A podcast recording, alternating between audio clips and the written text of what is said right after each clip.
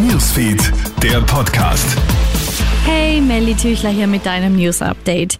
Here we go again am ersten Tag des vierten Lockdowns. Die große Frage heute, muss mein Kind jetzt in den Präsenzunterricht oder nicht? Der seit Mitternacht geltende Lockdown in Österreich sorgt in den Schulen für viel Chaos.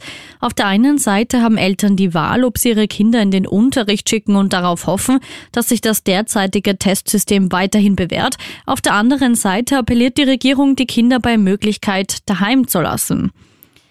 Sitzt deine Frisur noch gut? Auch die heimischen Friseursalons sind vom Lockdown betroffen und somit vorübergehend dicht.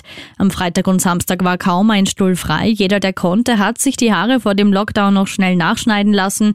Stand heute können die Salons am 13. Dezember wieder aufsperren. Ärgerlich, lässt sich aber nicht ändern, sagt Friseur Bundessehnungsmeister Wolfgang Eder im Krone-Hit-Interview.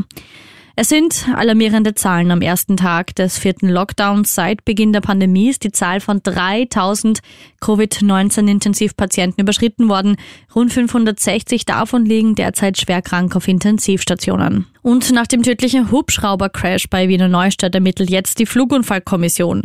Der Helikopter von Strabag-Chef Hans-Peter Haselsteiner ist am Sonntag beim Landeanflug im dichten Nebel auf den Flugplatz Wiener Neustadt Ost abgestürzt und in Flammen aufgegangen.